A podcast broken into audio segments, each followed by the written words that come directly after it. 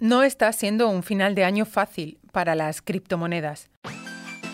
Después de marcar nuevos máximos por encima de los 68 mil dólares, el Bitcoin se hundió hasta los 42 mil y en los últimos días ha estado peleando por consolidar el nivel de los 50 mil. En su camino, además, ha lastrado al resto de divisas virtuales. Y en este episodio nos preguntamos si estamos a las puertas de un nuevo rally o si por el contrario esto es solo el inicio de una corrección que los expertos auguran profunda para 2022. Soy María Hernández y estás escuchando el podcast de economía del diario El Mundo. La aparición de Omicron dio un vuelco en los mercados justo en el momento en el que los inversores tienen la cabeza puesta en el tradicional rally navideño. La diferencia en esta ocasión es que las criptomonedas tampoco se han librado de ese susto. El Bitcoin se alejó del nivel de los 50.000 dólares y durante varias sesiones ha estado peleando por recuperarlo y asentarse en él. Ahora bien, no ha sido la única de las divisas virtuales que ha sufrido en estos días. También Ethereum y Solana se han teñido de rojo. Queremos analizar con Alejandro Zala, Country Manager de Bitpanda en España, cómo interpretamos estos últimos movimientos y qué puede estar pasando en el mercado de las criptomonedas. Pues yo creo que, que está habiendo eh, no solo en el mercado de criptomonedas, sino también en mercados internacionales. Obviamente todo lo que es las incertidumbres que ha generado Omicron y bueno, la, la inflación y la Reserva de Estados Unidos haciendo empezando a dar indicativo de que va a recortar los estímulos, bueno, pues todas estas em, incertidumbres o noticias no tan positivas afectan eh, en aún mayor medida al mercado de las criptomonedas, que como ya sabéis es, un mercado mucho más volátil, mucho más volátil y, en, y, esas correcciones que puede haber en mercados de acciones, pues el 2-3%, pues se traducen en, el mercado cripto pues en, en el 7 o el 10%, con lo cual no, no, ha pasado nada que no esté pasando en el mundo, simplemente que bueno por la propia naturaleza del, del activo, pues eh, reacciona más, más bruscamente que otros activos.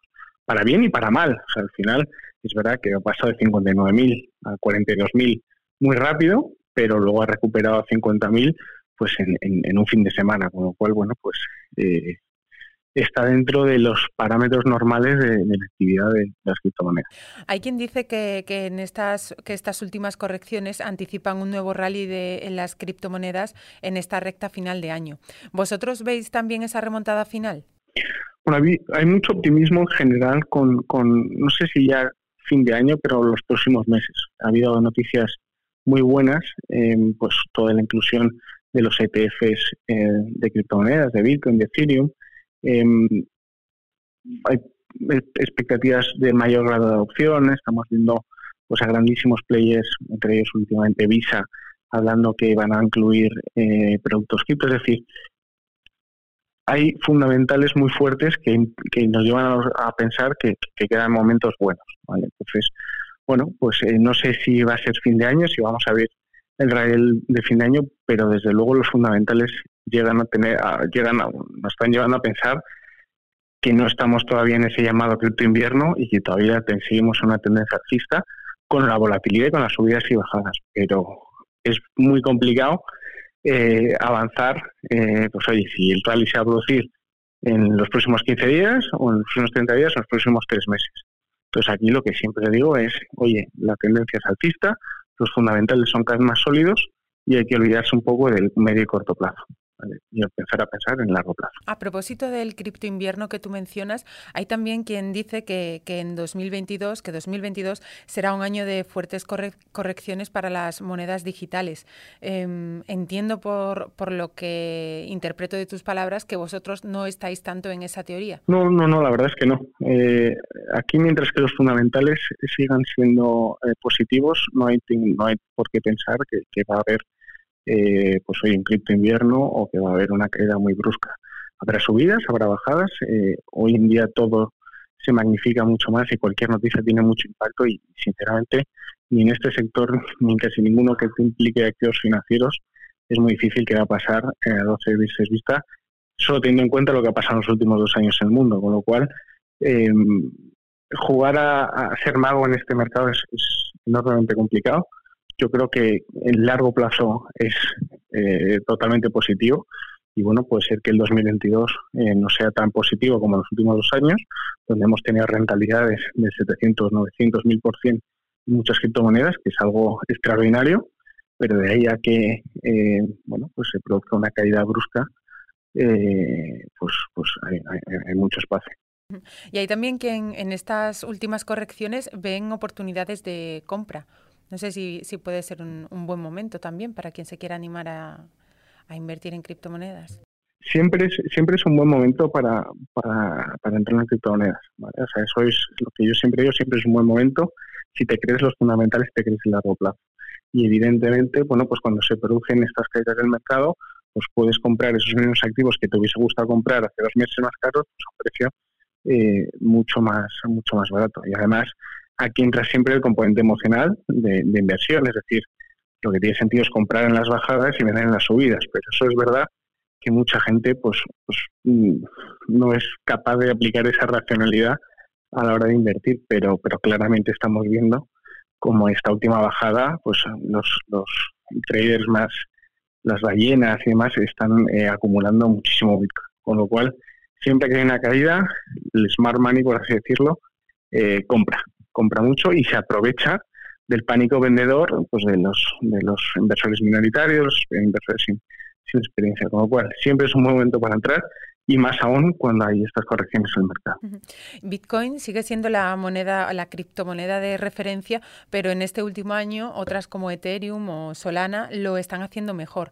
¿Cómo las veis vosotros? ¿Qué perspectivas tenéis para ellas? Bueno, Bitcoin es, es la reina y yo creo que, que, lo va a seguir siendo por, por su trayectoria, porque fue la primera porque es la que tiene una madurez y un grado de adopción eh, mayor entre todas las criptomonedas. Pero es verdad que, bueno que en el último año pues ha habido mucho ruido con respecto a las, finanzas descentralizadas, a los NFTs. Ahora empezamos con la vida del metaverso. Y todas esas corrientes, que son corrientes que implican mucha tecnología, es cierto que están eh, van a crecer sobre las, las plataformas de Ethereum y de Solana, ¿vale? Porque son dos tecnologías, o sea, Solana y Ethereum son tecnologías muy similares, pero Bitcoin tiene un funcionamiento y unas dinámicas totalmente distintas, con lo cual es cierto que este último año pues habría más eh, Ethereum que Bitcoin y Solana mucho más que, que, Ethereum y que Bitcoin, con lo cual, bueno, pues oye, eh, es normal que haya nuevas eh, criptomonedas con propuestas de valor y con proyectos tecnológicos cada vez más avanzados que puedan, eh, pues oye, superar en un futuro pues a Bitcoin. Pero, pero de momento yo creo que la confianza en Bitcoin eh, es total. Y una última cosa, Alejandro, porque los mercados en general, eh, y también pasa con las criptomonedas, están muy pendientes de dos factores. Yo diría ahora mismo Omicron, la variante, la última variante del coronavirus, eh, y la retirada de estímulos o la posible retirada de estímulos ante el aumento de la inflación. Omicron y la inflación. ¿Cómo pueden afectar estos dos factores a las criptomonedas? Pues mira, Omicron le va a afectar de la misma manera que afecte a los a los mercados globales de capitales.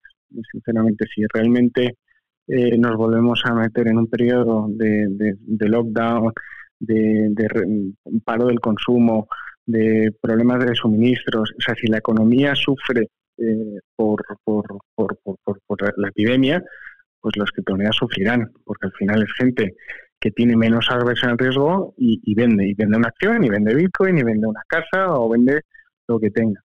Y luego con respecto a la inflación, yo creo que es positivo. Al final, eh, tener el dinero eh, sin invertir en un momento de inflación es, poder, es perder poder adquisitivo, con lo cual, eh, y con una inflación tan avanzada como la que tenemos, del 5 o 6%, pues oye, o tienes tu dinero invertido en activos que te den cierta rentabilidad, o estás perdiendo poder adquisitivo, con lo cual eh, por ese lado sí que espero que bueno que la gente vaya buscando cada vez más rentabilidad, asumiendo más riesgo, pero también en busca de esa rentabilidad a medio y largo plazo.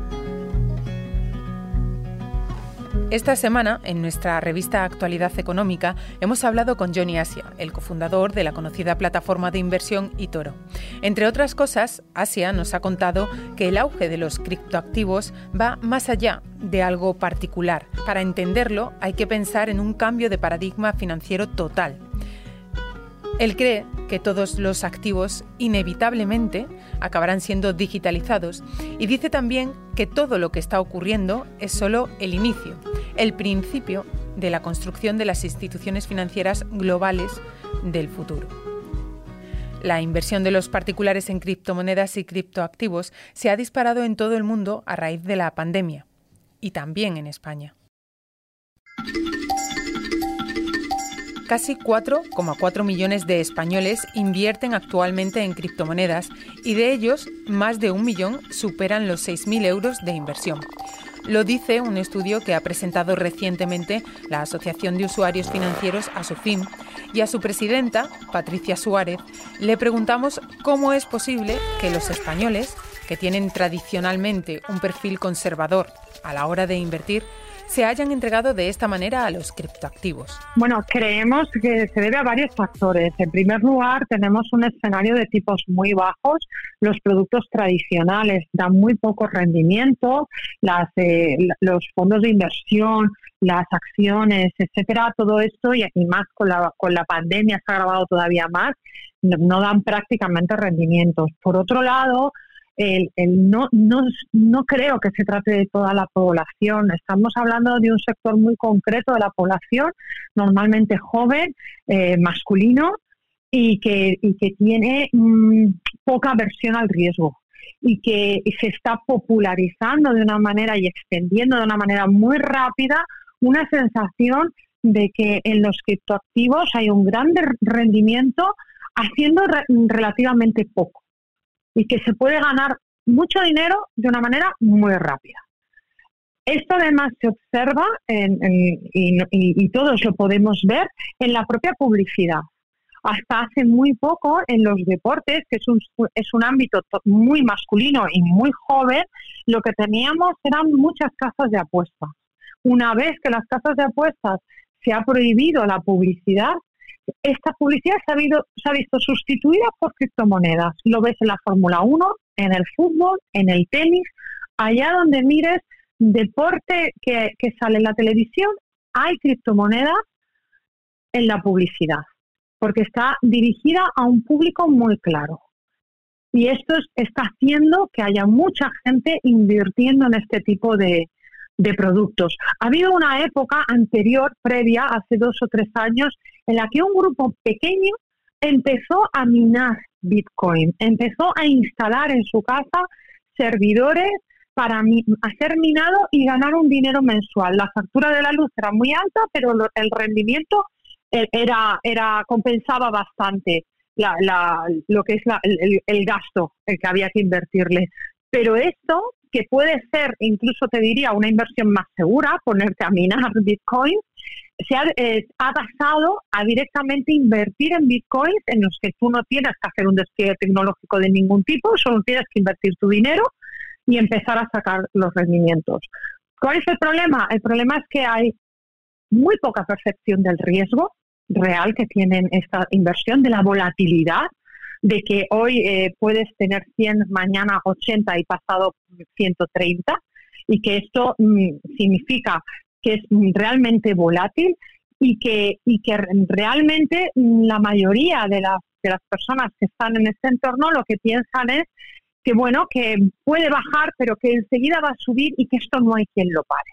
Y la historia, la experiencia nos, nos, nos dice que siempre hay algo que lo para que el crecimiento no puede ser exponencial ni infinito. Sin embargo, hay un dato del estudio de, de Asufin que a mí también me ha llamado mucho la atención y es que casi un 60% de esas personas que invierten en Bitcoin y en otras criptomonedas eh, admite que se trata de una inversión de riesgo, o sea, que son conscientes de ese riesgo. Sí, hay una, hay una cierta conciencia del riesgo, pero eh, al mismo tiempo tenemos que, ver los sesgos cognitivos de los inversores. En general, los inversores eh, son optimistas.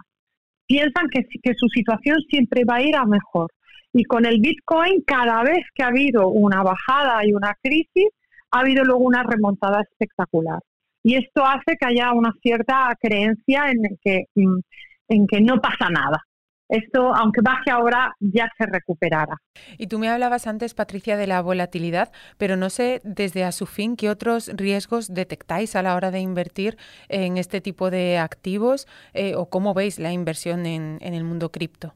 Bueno, en primer lugar, nosotros desde Asufin no lo criminalizamos, al contrario, creemos que todo el mundo cripto, todo lo que lo que rodea al mundo cripto es eh, es un cambio de paradigma, es un cambio tecnológico, es un cambio en las finanzas que solo acaba de comenzar y que no sabemos hacia dónde nos va a llevar, pero sin ninguna duda va a cambiar el mundo financiero. Las entidades financieras ya se están dando cuenta, ya están pidiendo invertir en cripto, que les dejen gestionar activos en cripto, porque sus propios clientes tradicionales lo están pidiendo y de hecho los bancos españoles ya hay uno que está operando en cripto en Suiza, porque en España la regulación no lo permite.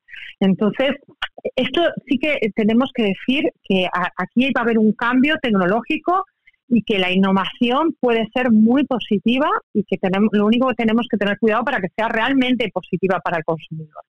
Eh, en segundo lugar, como en todo, en todo ámbito financiero, siempre hay riesgos de estafa y sobre todo de, de, de, chiringuitos financieros, que esto está sucediendo mucho. Antes se utilizaba como reclamo otro tipo de cosas, como por ejemplo invertir en Amazon o en Google, que hay mucha publicidad todavía de esto eh, por las redes sociales.